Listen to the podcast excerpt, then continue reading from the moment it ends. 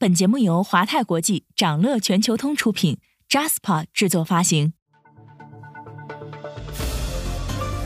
掌乐早知道，从华尔街到中环，每个交易日开盘前，我们用十分钟为你播报最新鲜、硬核的财经快讯。今天是二零二二年十二月一号，星期四，各位投资者早上好。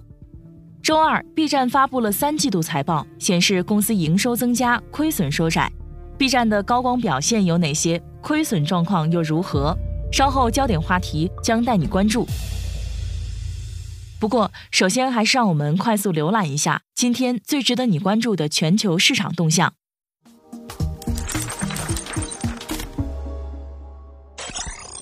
恒生科技指数上涨百分之二点七七，餐饮等消费股大涨。周三，广州多区解除临时管控，港股午后快速拉升。三大指数大幅转涨，且尾盘涨幅加大。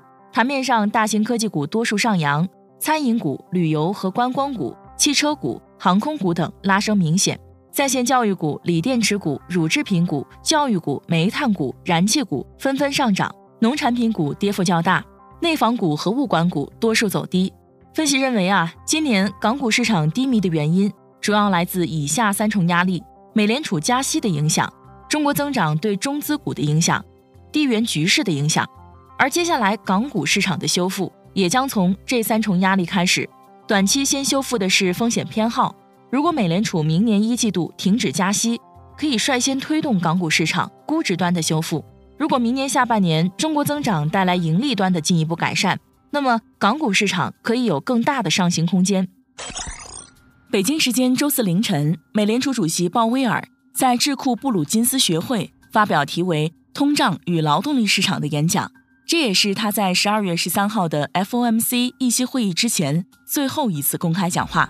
他表示，通胀仍过高，支持继续加息，最早十二月放慢加息，需要维持限制利率政策一段时间。同时，工资增长仍远高于通胀目标，劳动力供应缺口很大，恢复价格稳定还有很长的路要走。三大美股指创十一月十号以来最大收盘涨幅，纳指涨超百分之四，道指转入牛市，中概连续三天跑赢大盘。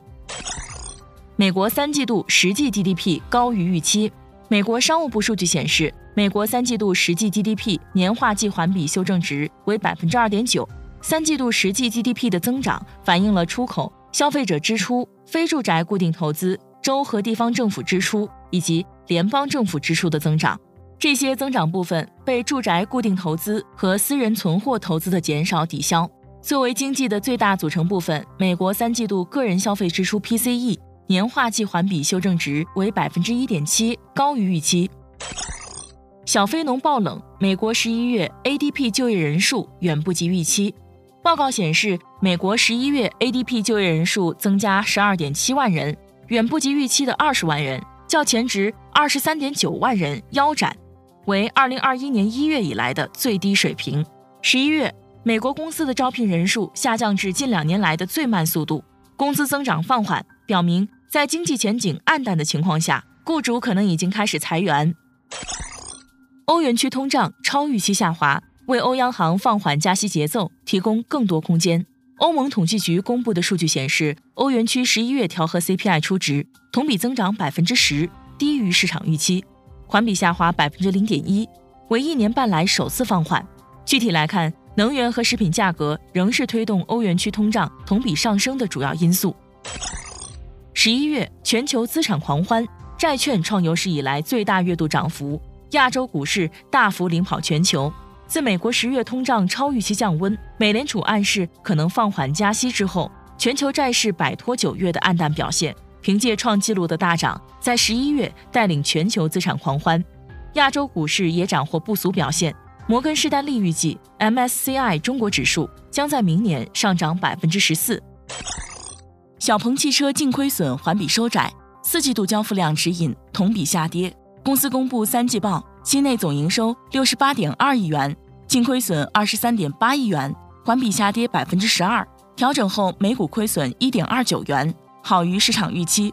但是公司目前预计第四季度交付量为两万到二点一万辆，同比减少约百分之五十，远低于市场预期。想了解更多新鲜资讯，与牛人探讨投资干货，欢迎进入掌乐全球通 App。掌乐全球通是华泰国际旗下自主研发的一站式财富管理平台，为全球华人投资者提供港、美、A 股及新加坡市场的股票交易、公募基金、ETF、保险、智能投顾等多元化金融产品及服务。点击节目 Show Notes 中的链接，现在就一键直达掌乐全球通。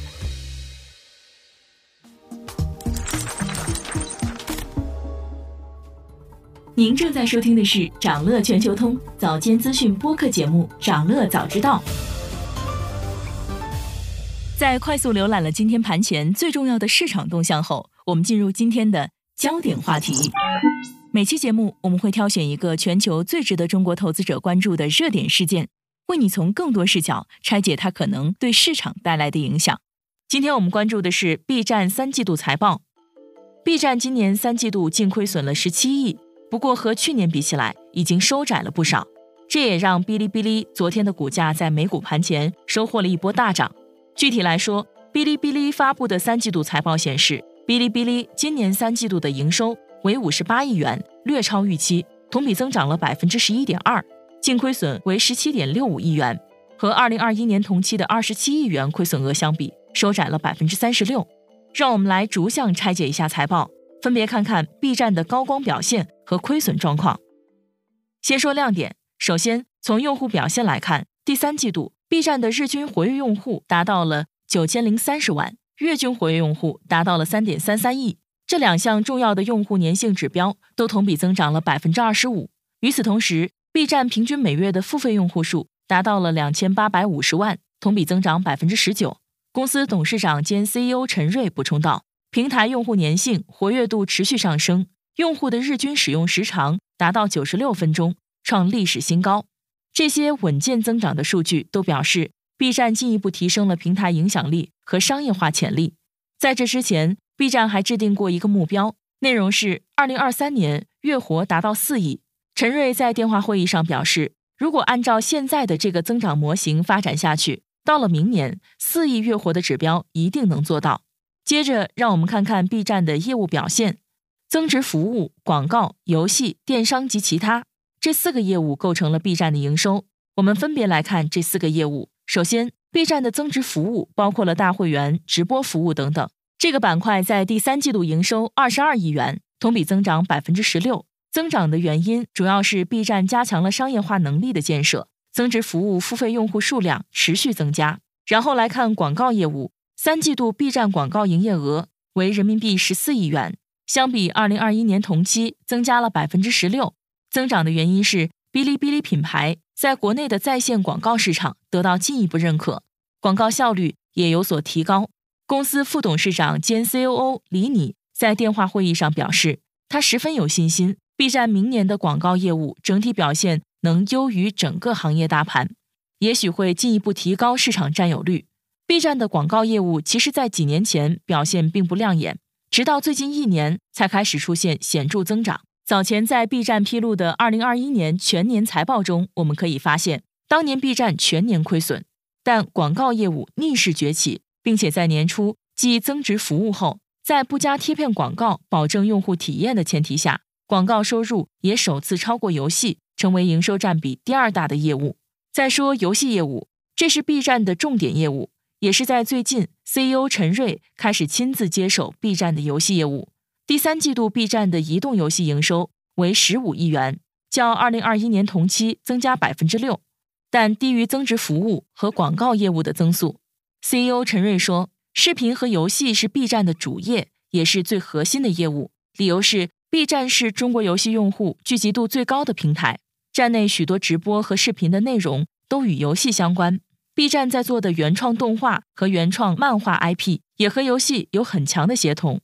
在十一月初，B 站曾经发布过一封内部邮件，表示将调整公司游戏业务汇报线。CEO 陈瑞将亲自听取游戏业务的汇报，目的是进一步加强游戏业务，落实公司自研精品全球发行的游戏业务战略。而对于亲自接手游戏业务这一调整，陈瑞在电话会中第一次给出了自己的回应。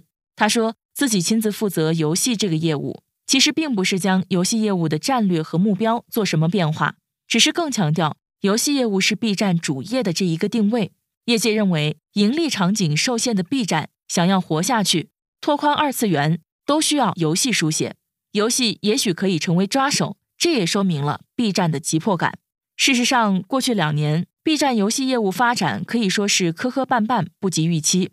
对此，陈瑞也给出了解释。他说，主要原因是公司在游戏自研方面走了一些弯路，游戏资源铺得太开。多个团队同时在多个方向探索，造成浅尝辄止的问题。因此，在未来，B 站将在陈瑞的带领下，只聚焦一至两个方向，集中精力和资源，朝着行业最好去做。最后再看电商及其他业务，这是四个业务中营收占比最小的一个业务单项，营业额为人民币七点五八亿元，较二零二一年同期增加了百分之三，增速有所放缓。分析完业务表现。再说说业绩指引方面，B 站在财报中表示，预计二零二二年第四季度的营业额将达到六十亿元至六十二亿元，比第三季度略有增长。